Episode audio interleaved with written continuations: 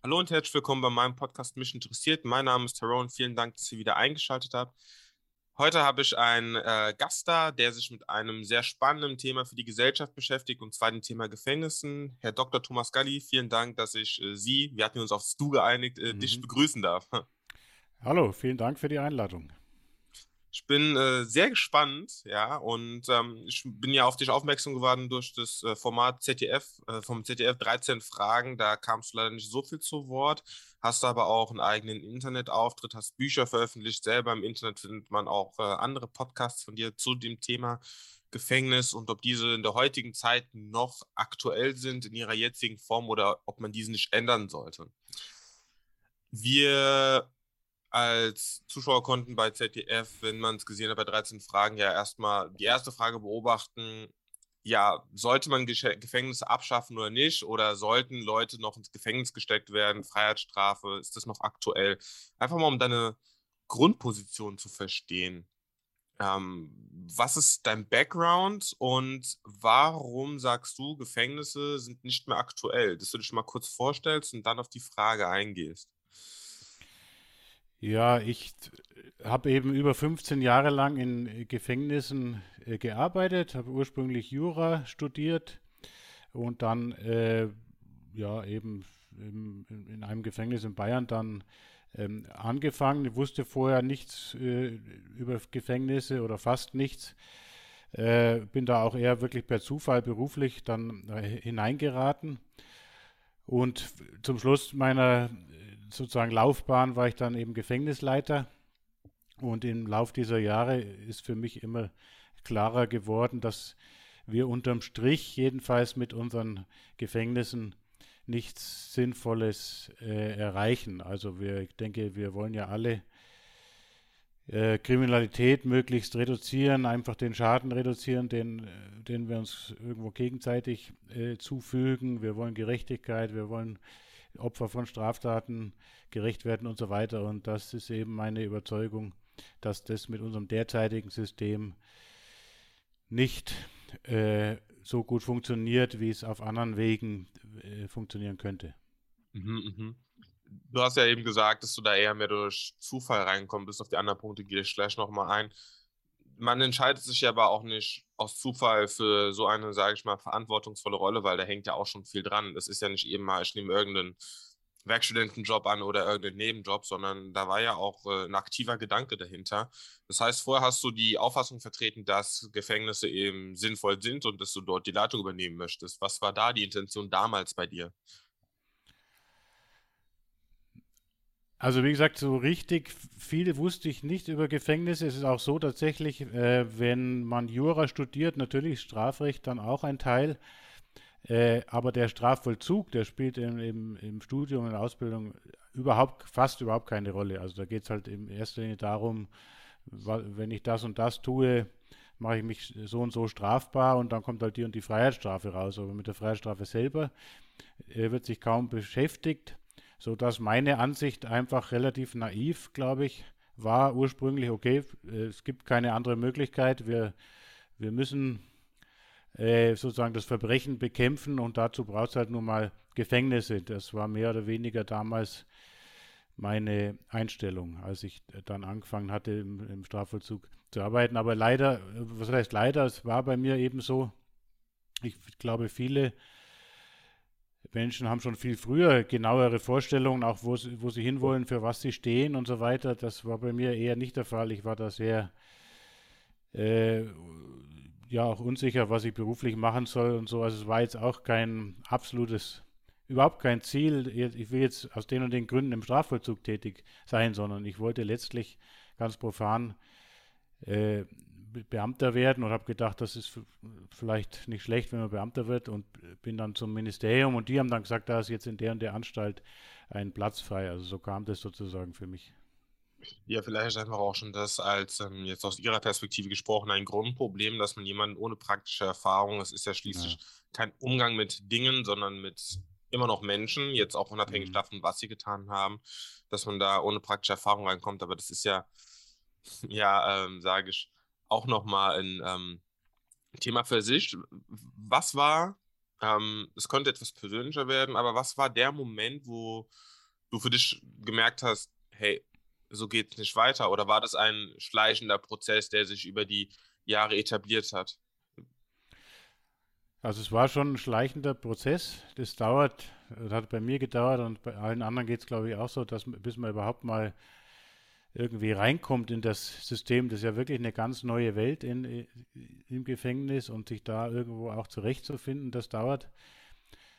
Es wurde schon immer deutlicher im Laufe der Jahre, dass es jedenfalls mit dieser Resozialisierung, was immer das genau sein soll, nicht so richtig funktionieren kann in diesem Haftkontext. Ähm, und was vielleicht dann, es gab jetzt keinen einzelnen Moment, aber als, als ich dann eben Anstaltsleiter geworden bin, dann wurde mir zunehmend klar, dass diese grundsätzlichen Fragen, die mich so umtreiben, also äh, macht die Freiheitsstrafe an sich Sinn oder brauchen wir andere Formen von Strafen und äh, diese Fragen, dass die nicht äh, diskutiert werden wollen äh, und schon gar nicht von einem Gefängnisleiter, sondern als Gefängnisleiter muss man sagen immer, okay, wir brauchen Gefängnisse genauso wie sie sind und das äh, sind wir der Allgemeinheit und so weiter schuldig. Und das war mir dann irgendwann auch zu wenig. Also ich wollte schon diese Dinge und diese Strukturen auch grundsätzlich in Frage stellen und dann war aber auch die notwendige Konsequenz für mich dann aus dem System auszusteigen. Mhm. Ja, es gibt aber ja auch schon Formen von ähm, Gefängnissen, die, äh, wie gesagt, da fällt mir die Fachterminologie, wie man da äh, wie, wie, man das jetzt bezeichnet, aber es gibt ja schließlich auch Anstalten, die sind sehr offen gestaltet, wo mhm. die Insassen rausgehen können, immer zurückgehen können, äh, wo sie, wo sie Arbeit haben, wo sie kochen können, wo sie an Gruppensitzungen teilnehmen können. Sie waren jetzt aber, wie war das bei Ihnen im Gefängnis? War das wirklich, wie man sich das im Film vorstellt? Naja, im Film, da die, die Bericht oder die in den Medien, glaube ich, wird der Haftalltag nicht immer so realitätsgetreu dargestellt. Also es ist schon so, dass es relativ viel Gewalt gibt, jedenfalls im Vergleich zu draußen, aber es ist nicht so, dass jetzt dort äh, täglich die Leute sich die Köpfe äh, einschlagen. Also und wenn man so durch die Anstalt geht, wird man auch jetzt kaum äh, niedergeschlagene oder depressive oder traurige Menschen dort treffen, denen man sozusagen das Leid über die Haft ansieht. Das ist nicht so, sondern äh, es, das erschließt sich oft eher dann, wenn man sich wirklich dann näher damit ähm, befasst. Also was eher so atmosphärisch auf den Anstalten nach meiner Erfahrung liegt, ist so ein bisschen äh, auch teilweise Lethargie äh, stumpfsinnige Routinen äh, jeden Tag und so eine gewisse Lustlosigkeit und äh, so de, der Eindruck, das ist jetzt kein Ort, wo sonderlich viel äh, nach vorne geht oder für, die Zukunft sozusagen passiert. Ja. Mhm. Ich würde direkt einfach mal kurz auf diesen Punkt eingehen, auch wenn wir den später auch nochmal einbauen könnten. Es gibt Stimmen, die sagen, genau das ist das, was den ähm, Tätern zeigt, dass sie etwas falsch gemacht haben und dass sie eigentlich ihr normales Leben zurückhaben wollen und dass sie so lernen, sich besser zu benehmen. Auf der anderen Seite kann man ja aber dann auch die Frage stellen, wie soll eine Person, ähm, da haben wir wieder den Begriff, resozialisiert werden in einer in sich abgeschlossenen Gesellschaft, in einem in sich abgeschlossenen Kosmos, in dem gar keine sozialen Regeln herrschen, die so vorliegen, wie sie es in der Welt außerhalb des Gefängnisses tun. Wie soll das funktionieren? Also der Begriff Resozialisierung muss dann ja auch nochmal neu überdacht werden. Ich kann ja schließlich nicht unter Bedingung A von jemandem erwarten, das und das zu tun und ähm, dann das zu übertragen auf, eine ganz an, auf einen ganz anderen Umstand. Was, was sehen Sie denn da für Alternativen? Genau, also ich finde, dass du da die Grundproblematik sehr gut auf den, auf den Punkt gebracht hast. Ich glaube, auch darum geht es. Wir wollen ja, dass Menschen auch einsehen, wenn sie was falsch gemacht haben, wenn, wenn sie andere verletzt haben. Und äh, wir wollen, dass sie das zukünftig nicht mehr machen. Und das ist vollkommen legitim und auch notwendig, glaube ich, für, für eine Gesellschaft, fürs, Sozial fürs Zusammenleben. Dann ist aber die Frage, wie kann ich das erreichen? Und äh, dann ist die Frage, kann ich das ausgerechnet dadurch erreichen, indem ich jetzt ein paar hundert, meistens sind es ja junge Männer, jüngere Männer, die inhaftiert sind äh, und die eben alle Regeln gebrochen haben oder teilweise Menschen sind, die immer wieder Regeln brechen, indem ich die da zusammen äh, unterbringe in einer geschlossenen Anstalt und in einem Umfeld, das mit der Realität draußen sehr, sehr wenig zu tun hat. Also wie sollen sie ausgerechnet dort lernen, sich künftig anders zu äh, verhalten? Das ist ein ganz wesentlicher Punkt, der äh, eigentlich ja irgendwo auf der Hand liegt, zu sagen, das kann jedenfalls äh, in der Mehrheit kann das eigentlich nicht so richtig funktionieren. Und was man sich auch bewusst machen muss, ist, es gibt ja solche und solche Straftaten, das ist äh, natürlich auch ein weites Feld, äh, was man überhaupt bestrafen muss und was nicht und so weiter. Und ist ja auch in der Diskussion Cannabis-Legalisierung und solche Dinge. Aber wenn wir mal davon absehen, bei Straftaten, bei Körperverletzungsdelikten oder ähnlichem, da gibt es ja ganz konkretes betroffenes Opfer, dem derjenige dann ein äh, Unrecht und ein Leid zugefügt hat und wo man sich auch wünschen würde, der, der es getan hat, der könnte das äh, einsehen und begreifen. Und das gerät aber auch völlig in den Hintergrund. Die, die konkrete sozusagen Beziehung auch zum Opfer der Tat äh, durch dieses Wegsperren, das hat oft zur Folge, dass dann die, die Inhaftierten sich angegriffen fühlen vom Staat und sie müssen erstmal dann im Haftkontext äh, zurechtkommen und sie müssen sich dort auch durchsetzen in den ganzen Machtkämpfen und allem, was in Haft stattfindet. Es gerät vollkommen in, ins Hintertreffen, dass auch sie selber eben jemand anderem äh, Unrecht angetan haben. Mhm. Das waren sehr viele Aspekte, wo ich direkt hätte einsteigen wollen, nur jetzt aber auf den, also ich gebe Ihnen teilweise recht, nur frage ich mich, das ist ja dann auch schon wieder eine sehr ähm, täterbezogene Perspektive, die wir die wir hier gerade aufzeigen und Fragen, die wir stellen. Denn es geht jetzt ja darum, wie gehen wir da mit dem Täter um, was für Auswirkungen hat es äh, äh, auf den Täter, wenn er eben weggesperrt wird, weil er eben keine Beziehung zum Opfer hat. Also zum Ersten könnte man ja sagen, vielleicht will das Opfer ja auch gar nicht, dass der Täter noch irgendeinen Berührungspunkt hat mit seinem Gegenüber. Das muss ja nicht überall so sein, aber ich kann mir vorstellen, und da bin ich noch absolut sicher, es gibt Leute, die das eben nicht wollen. Und ähm, zum Zweiten sollte man da vielleicht auch nochmal eine, eine Differenzierung auch machen mit, wie Sie eben schon gesagt haben, den Delikten, die Vergangenung. Also wenn jetzt jemand eine, Straf äh, eine Raubkopie, Raubkopie gemacht hat und dafür ins Gefängnis muss, hat er zwar einem Unternehmen einen wirtschaftlichen Schaden in der Höhe XY äh, angerichtet, aber in dem Sinne würde ich jetzt einfach mal sagen, keinen sozialen oder persönlichen Schaden an einem Individuum ausgerichtet. Das sollte ja auch nochmal anders behandelt werden. Wie stehen Sie zu diesen zwei Punkten? Also einmal, das Opfer will auch gar nicht, dass einmal der Kontakt hergestellt wird und es sollte auch nicht immer um den Täter gehen. Und zweitens, wie trennen wir diese Härte der Straftaten? Naja, genau, also das ist auch eine ganz zentrale Frage, dass wir ein absolut täterzentriertes Strafrecht eben haben und wir äh, stecken ungeheure Ressourcen in, den, in die Bestrafung oder auch in den Umgang oder Resozialisierung und so weiter des Täters ähm, und viel, viel weniger in, darin sozusagen den Bedürfnissen auch der Opfer äh, gerecht zu werden. Äh, und ich glaube, auch da muss sich der Schwerpunkt ein bisschen verlagern und es ist wie, genau wie du sagst, so ist auch meine Erfahrung, äh, Opfer gerade von Gewalt oder von Sexualdelikten, die wollen oft nichts mehr mit dem Täter äh, zu tun haben. Das ist natürlich absolut zu, zu äh, respektieren. Äh, aber die Mehrheit der Inhaftierten sitzt zum Beispiel für Vermögensdelikte und ähm, ob es jetzt ein, die Seniorin ist, der, die, die um ihr Erspartes betrogen worden ist, oder ob es jetzt ein großes Unternehmen ist, das geschädigt worden ist, die, die, die Geschädigten von Vermögensdelikten, die wollen eigentlich immer in erster Linie, dass der Vermögensschaden möglichst wieder gut gemacht wird. Und das äh, kann eben nicht passieren, wenn der Täter weggesperrt wird und dann äh, ungefähr zwei Euro in der Stunde verdienen kann.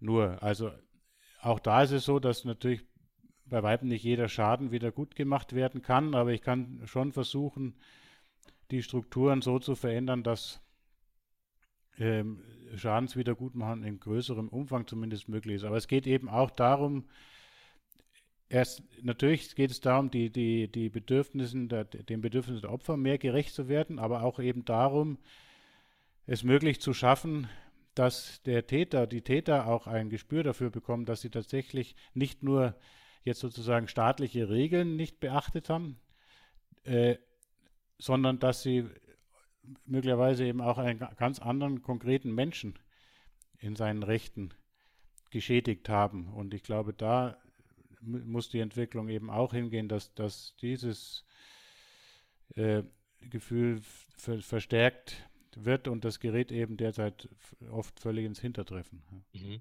Können Sie mir sagen, wie viele Menschen, also prozentual gesehen, wie hoch ist der Anteil derjenigen, die aus dem Gefängnis rauskommen, wieder im Gefängnis landen? Hier in Deutschland also, grob? Ja, es gibt äh, relativ wenige Untersuchungen dazu, aber es gibt insbesondere eine ganz, ganz große Rückfalluntersuchung und die hat herausgefunden, dass jedenfalls mehr als die Hälfte der Haftentlassenen wieder straffällig wird und etwa ein Drittel äh, in einem Zeitraum von neun Jahren wieder inhaftiert wird. Ähm, da muss man aber natürlich dazu wissen, das ist nur das Hellfeld, das sind dann nur Menschen, wo die Straftaten auch aufgedeckt oder entdeckt werden. Und ähm, das Dunkelfeld der Kriminalität, also nicht aufgedeckte Straftaten, potenzielle Straftaten, ist oft natürlich sehr viel höher. Wenn man das auch noch berücksichtigt, dann kann man schon sagen oder muss sagen, dass die Rückfallforschung keinen Beleg dafür gibt, dass äh, die Haftrückfall reduzierend wirkt, sondern eher äh, die Annahme bestätigt, dass äh, die Haftrückfall erhöhend wirkt. Mhm. Jetzt könnte man daraus zwei Argumente ziehen. Zum einen, dass man sagt, Gefängnisse in ihrer jetzigen Form sorgen eben nicht dafür, dass äh, ein, ein Täter resozialisiert wird. Oder aber man sagt, die Konsequenzen müssten noch härter sein und diese Leute gehören weggeschwert, weil Gefängnisse entsprechen ja der Funktion, dass sie einen Schutz der Gesellschaft bieten sollen vor derjenigen, die sie gefährden, wenn man so will, wenn ich das so aufnehme. Ist jetzt halt die Frage, lässt man jemanden wieder, einen Sexualstraftäter, wieder auf freien Fuß? Oder sollte man den härter bestrafen? Oder sagt man, man bietet ihm eine Alternative und was wäre denn eine konkrete Alternative? Also wirklich, wo man sagt, das und das könnte man machen, weil darüber sprechen ist ja das eine, aber das praktisch umzusetzen ist ja das andere. Ja. Und das Problem liegt eben auch darin, dass wir einen ganz weiten sozusagen Anwendungsbereich haben der, der Freiheitsstrafe. Wir haben den Sexualtäter, vielleicht sogar den Sexualmörder, ähm, wo man sicher aus meiner Sicht die, die Sicherheit der Allgemeinheit äh, äh, absoluten Vorrang und wo es tatsächlich auch notwendig sein kann, Einzelnen bis zum Lebensende die Freiheit zu entziehen.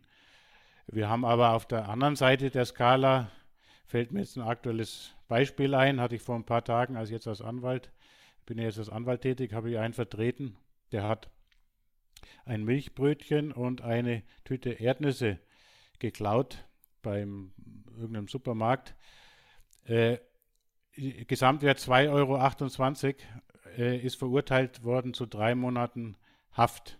Was? Äh, ja, ja. Und das ist vielen Menschen eben nicht bewusst, wenn man sagt, ich verstehe es ja, wenn erstmal die Schlagzeile kommt, Gefängnisse in der heutigen Form abschaffen, dann sagen viele, das ist unverantwortlich und was mit Sexualmörder und, und, und so weiter.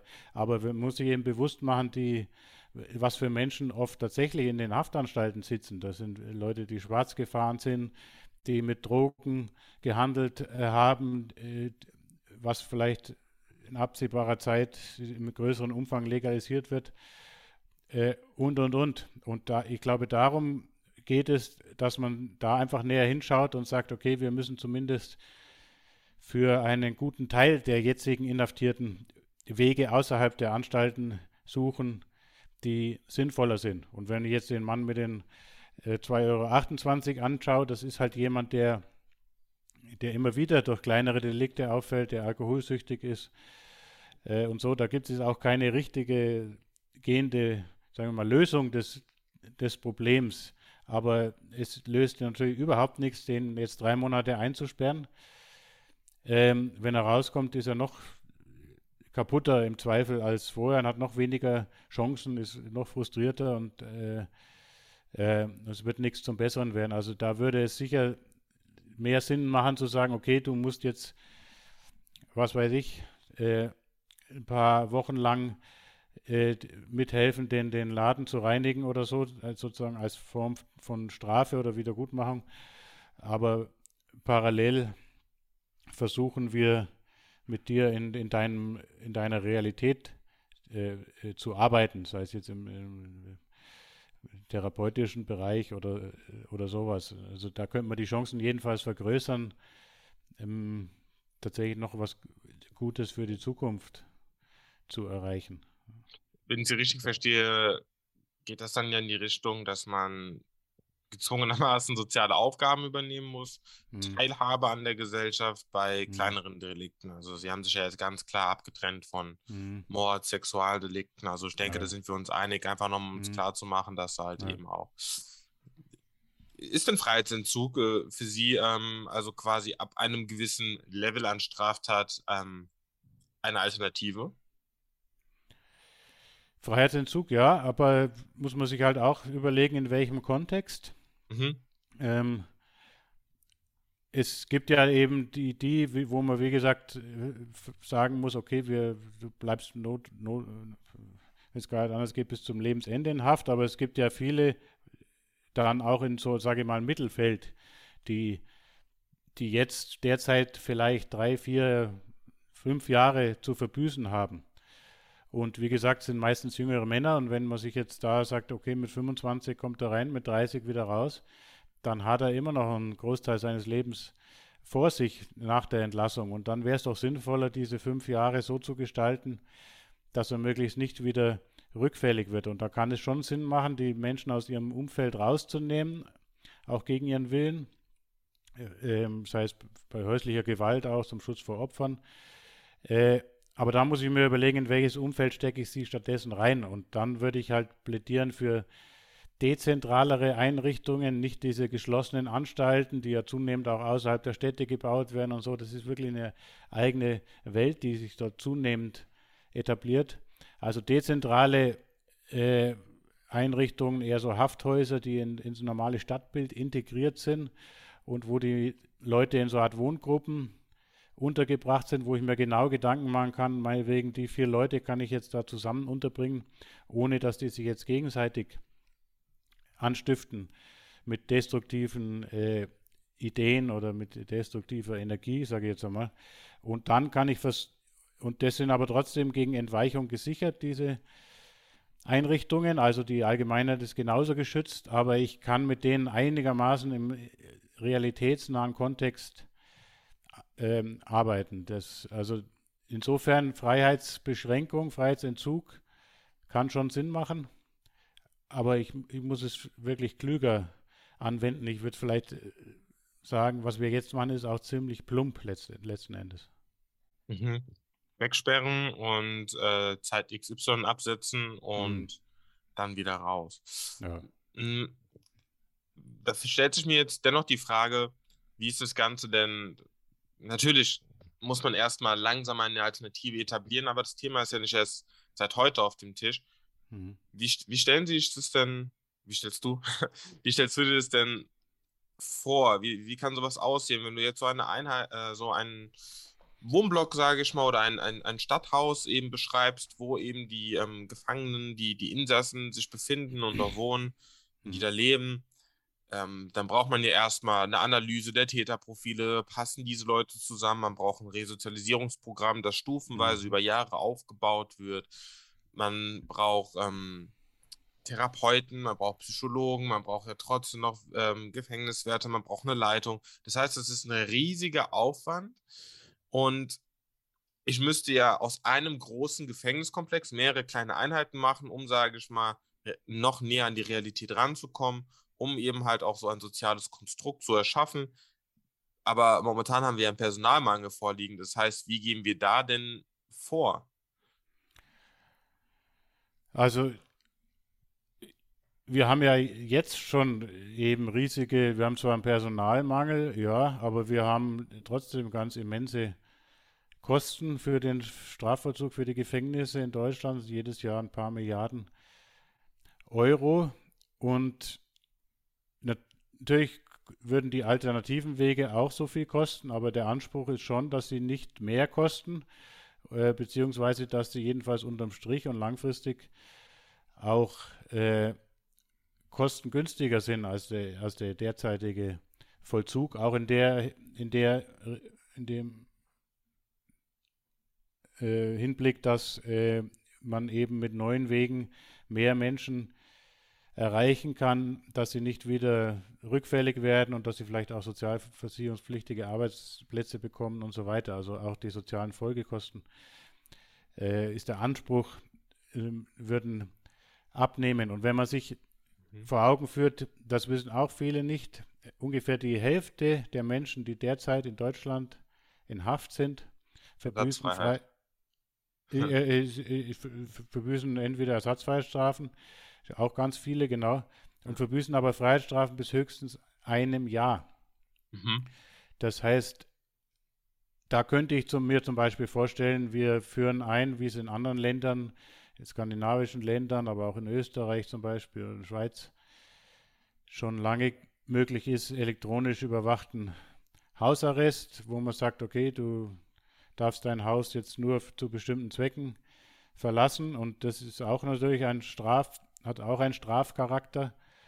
Äh, und ob ich jetzt jemand unbedingt sechs Monate in die Anstalt stecken muss oder zum Beispiel sagt, du hast jetzt acht Monate elektronisch überwachten Hausarrest und da kommt eben dann immer ein das ist dann der Straf, die Strafe und dann kommt aber irgendein Betreuer, ein Sozialarbeiterin, Sozialarbeiter und versucht auch mit dir Problemfelder zu bearbeiten.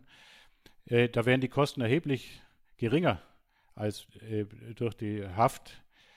Äh, ich würde letztlich mindestens das Gleiche, wahrscheinlich eben sogar Besseres damit erreichen. Das heißt, ich könnte schon viel einsparen und äh, könnte dafür mich um die wenigeren Menschen dann intensiver und individueller kümmern. Sie hatten ja jetzt gesagt, dass man beispielsweise eine elektronische Überwachung machen könnte, aber mhm. Da hat man ja auch wieder ein Problem. Im Prinzip mhm. schränkt man da ja auch massiv die Freiheit der Person ein, indem man ja einfach sagt, okay, wir überwachen jetzt aber jeden Schritt von dir. Und die Person fühlt sich ja dann auch permanent eigentlich unter Druck gesetzt, alles richtig zu machen. Man wird verfolgt und im Prinzip kann man seine Freiheit dann ja auch gar nicht so genießen oder interpretiere ich das jetzt falsch? Nein, nein, das ist absolut richtig und äh, auch das ist ein ganz massiver Eingriff, äh, die elektronische Aufenthaltsüberwachung. Ähm, Wobei die nicht so gestaltet werden muss, dass man jetzt jeden Schritt nachvollziehen kann, sondern zum Beispiel so, dass man halt zu bestimmten Zeiten äh, sich in der Wohnung äh, aufhalten muss äh, und dann nur auch nachgeprüft werden kann, ob das der Fall ist oder nicht. Aber äh, trotzdem ist es ein ganz massiver Eingriff.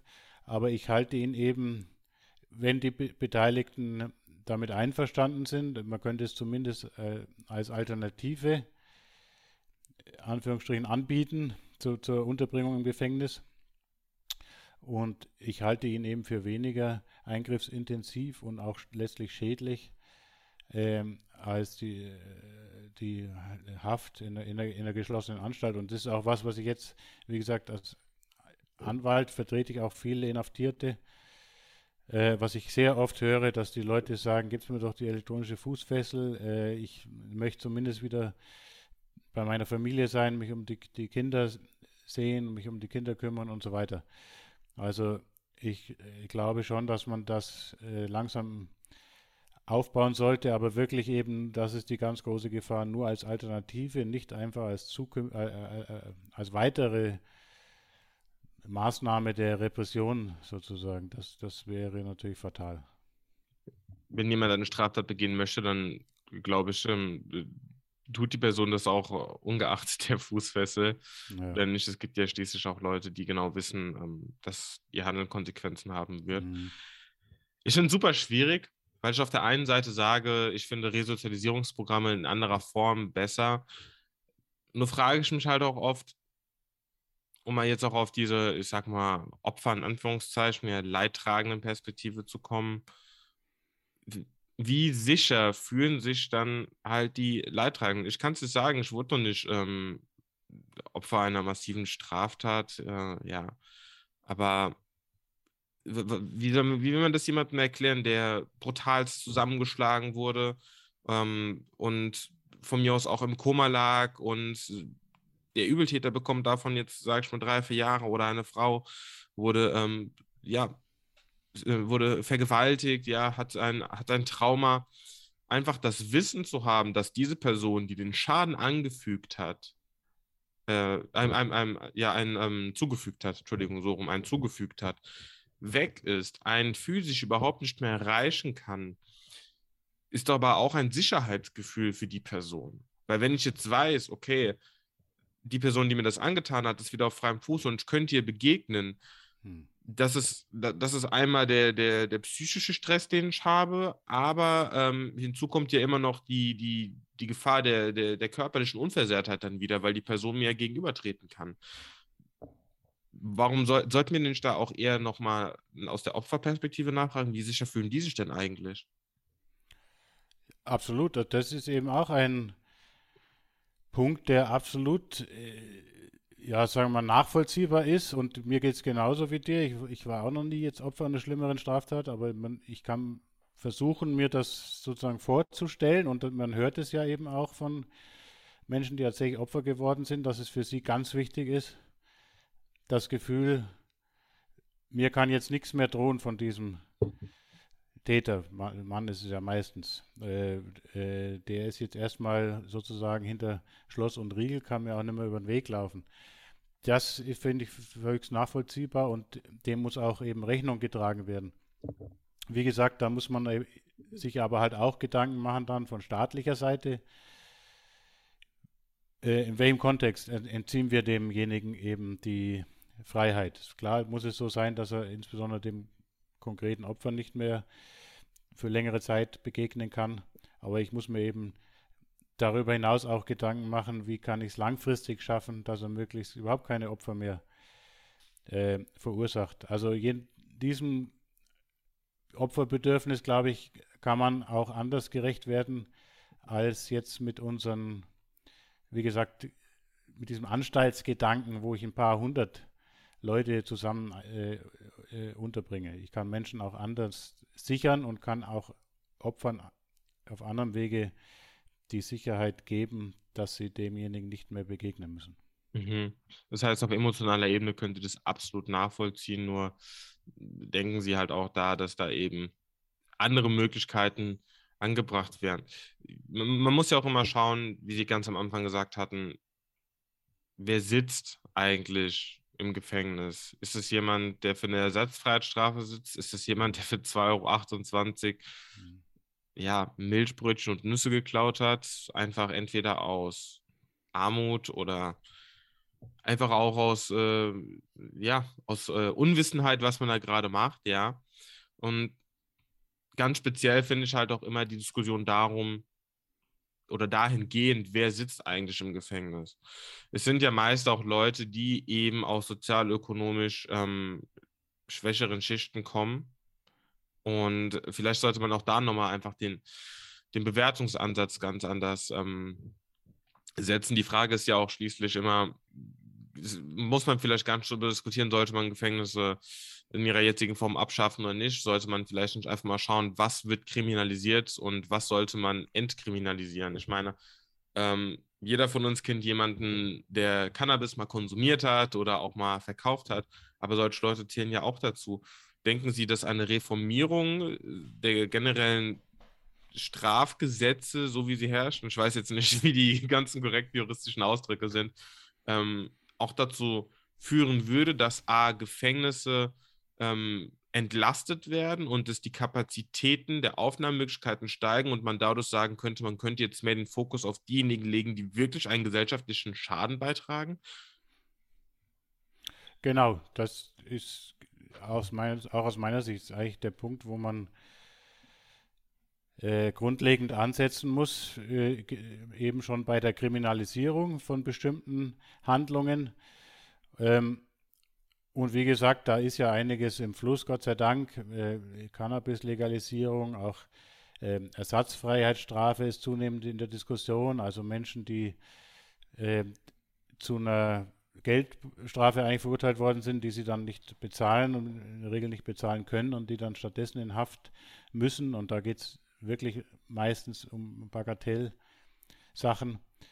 Ähm, da muss man auf jeden Fall schon mal ansetzen, dass da viel weniger Menschen dann überhaupt betroffen sind von der von den strafjustiziellen Maßnahmen und sich dann konzentrieren auf diejenigen, die größeren Schaden anrichten.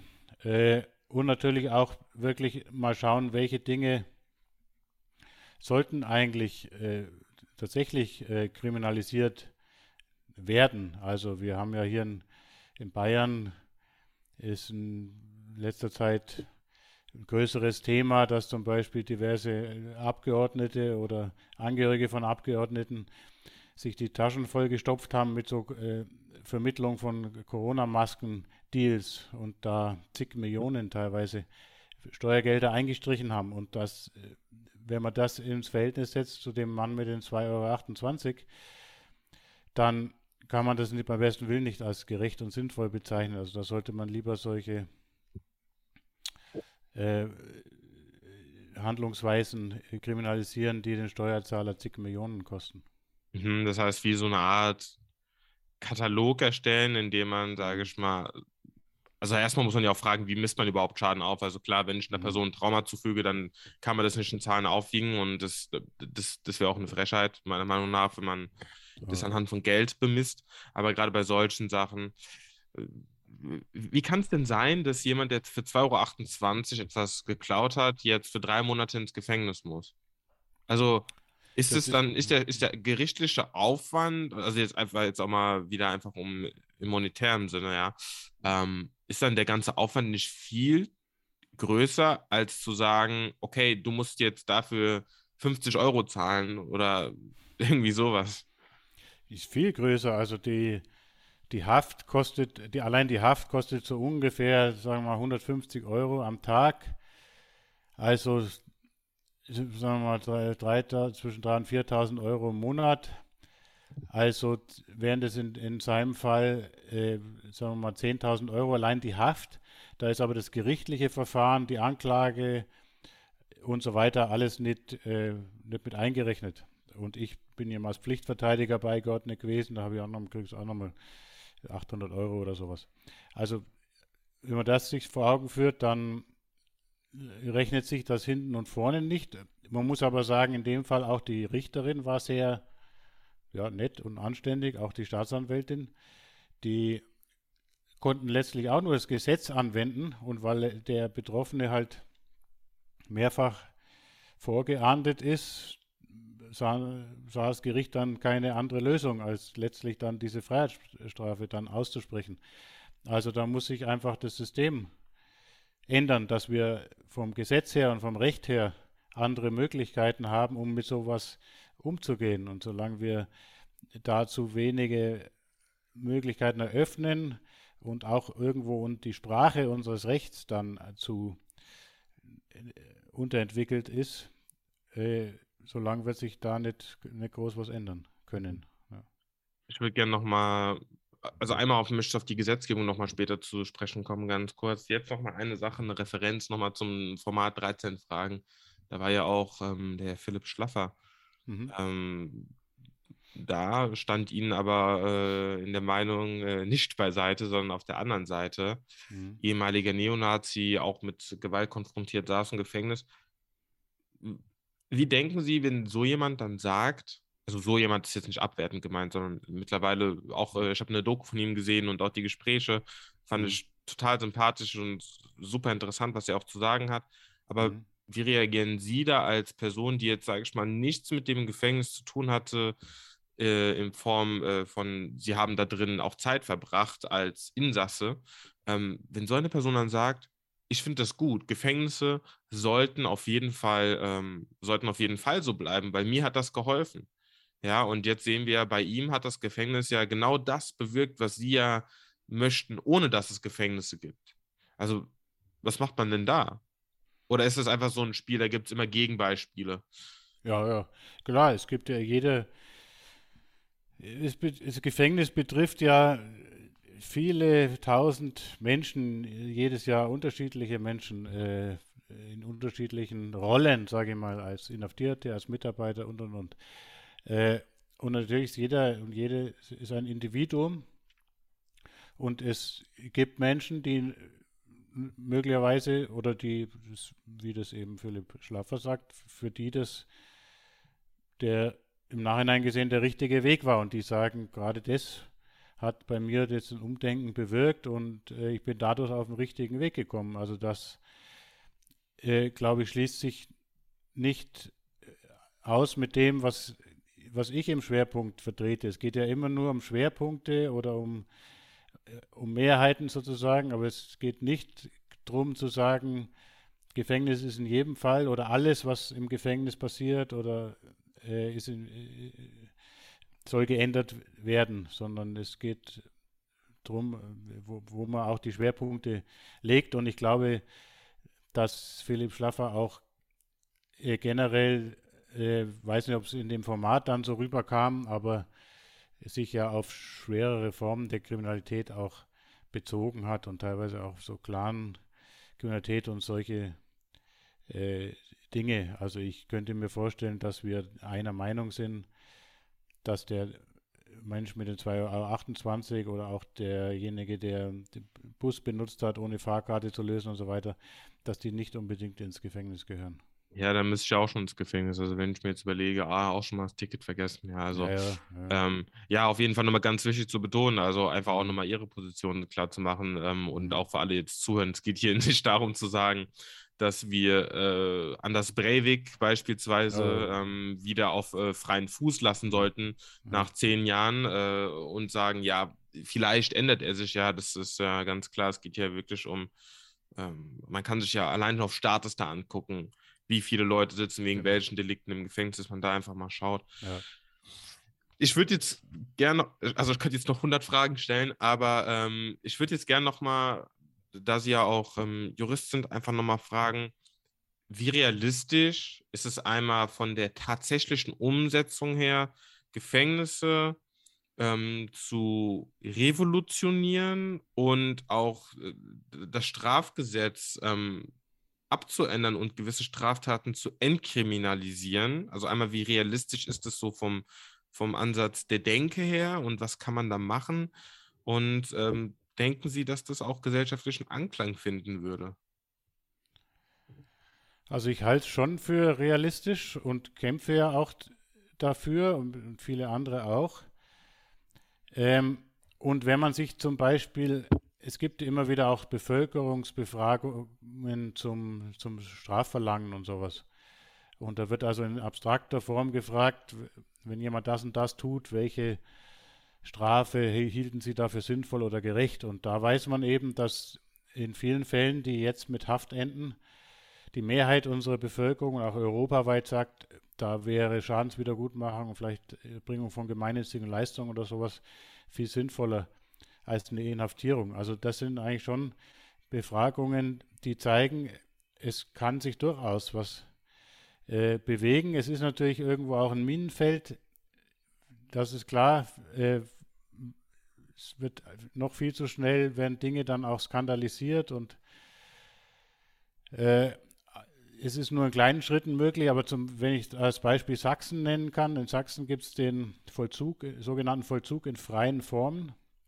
Das heißt, Menschen, die eigentlich zu einer Freistrafe verurteilt worden sind, die einen Teil dieser Strafe zumindest eben nicht im Gefängnis verbringen müssen, sondern in einer Einrichtung, die mit dem Gefängnis nichts zu tun hat und dort äh, in einer Wohngruppe untergebracht sind und dann wird versucht, von dort aus den Arbeit zu vermitteln und so weiter.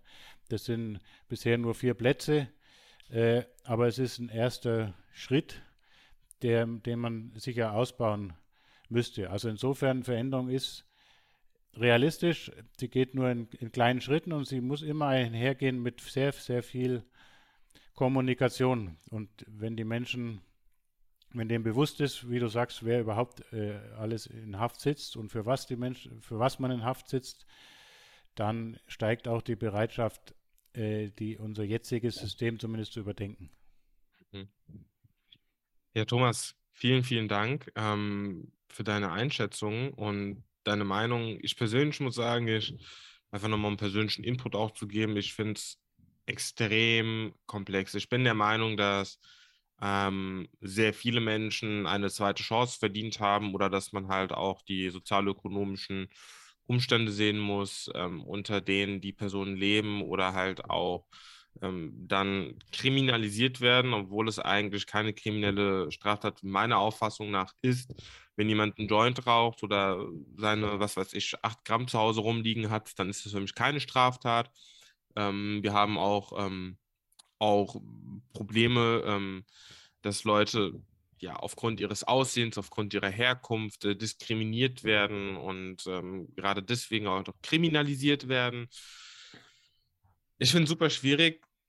Ich bin der Meinung, dass es für gewisse Straftaten wie beispielsweise ähm, ja, gewaltvolle Sexualdelikte, generell Sexualdelikte, Mord, ähm, Freiheitsstrafen geben sollte, Steuerhinterziehung in massivem Ausmaß. Also wenn der, der, der ja, Bürger und Bürgerinnen um mehrere Millionen betrogen werden, während äh, ja ein Teil der Gesellschaft quasi äh, ja, unterhalb der Armutsgrenze oder an der Armutsgrenze lebt. Ich finde es super schwierig. Ich muss sagen, ich muss mich damit auch noch mehr beschäftigen. Aber dafür gibt es ja äh, sehr viel Literatur und äh, deswegen würde ich jetzt auch nochmal dich bitten, auf ähm, dich zu verweisen. Du hast ja auch Bücher, ähm, einen Internetauftritt, einfach, dass du allen, die zuhören, einfach auch nochmal kurz ähm, ja, sagst, was du hast, ähm, welche Bücher draußen sind, wo man sich die holen kann, um was es geht. Einfach ein bisschen Werbung auch für dich und das Thema an sich machen. Ja, also mein aktuelles Buch heißt Weggesperrt, warum Gefängnisse niemandem nützen.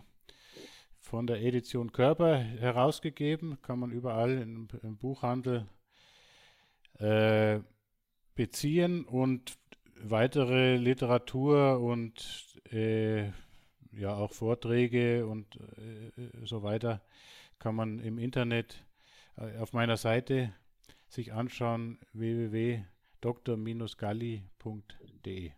Mhm, ich, ich werde das auch nochmal verlinken, damit die mhm. Leute das angucken können. Mhm. Ähm, zum Abschluss nochmal kannst du gerne allen, die zuhören, nochmal äh, was sagen, wenn du noch was loswerden möchtest, einfach nochmal ein Schlusswort finden. Ja, also ich bedanke mich wirklich für die, für die Einladung, für das Gespräch. Ich danke allen, die sich dafür interessieren, die den Podcast anhören. Es ist auch aus meiner Sicht, ich bin jetzt schon 20 Jahre oder länger intensiv mit dem Thema befasst, aber ich sehe es genauso wie du. Es ist ein höchst komplexes Thema, das, auf das es keine einfachen Antworten auch gibt. Und alles, was wir tun können, ist, glaube ich, da intensiv darüber nachzudenken und zu diskutieren. Und da hast du mir jetzt die Möglichkeit gegeben und uns. Und das freut mich sehr und äh, ich danke dir. Ja, immer gerne. Ich danke dir natürlich auch. Ähm, danke, dass du dir Zeit genommen hast. Ja, und ich hoffe, alle, die jetzt zugehört haben, konnten was mitnehmen. Und wenn ihr eine andere Meinung habt, ist es total okay. Hm, bitte geht da auch gerne in die Diskussion mit mir, wenn ich das poste. Ähm, wenn ich dann eine andere Meinung habe, ist es wichtig, darüber zu reden, zu diskutieren. Und ähm, man kann sich auch äh, einig sein, ähm, nicht einig zu sein. Und das ist auch total in Ordnung. Und in diesem Sinne würde ich mich ähm, verabschieden. Vielen Dank äh, nochmal, Thomas. Und wir hören uns auf jeden Fall bei der nächsten Folge von Mich interessiert. Ihr könnt gespannt sein. Weitere Folgen werden folgen. Also, macht's gut. Tschüss.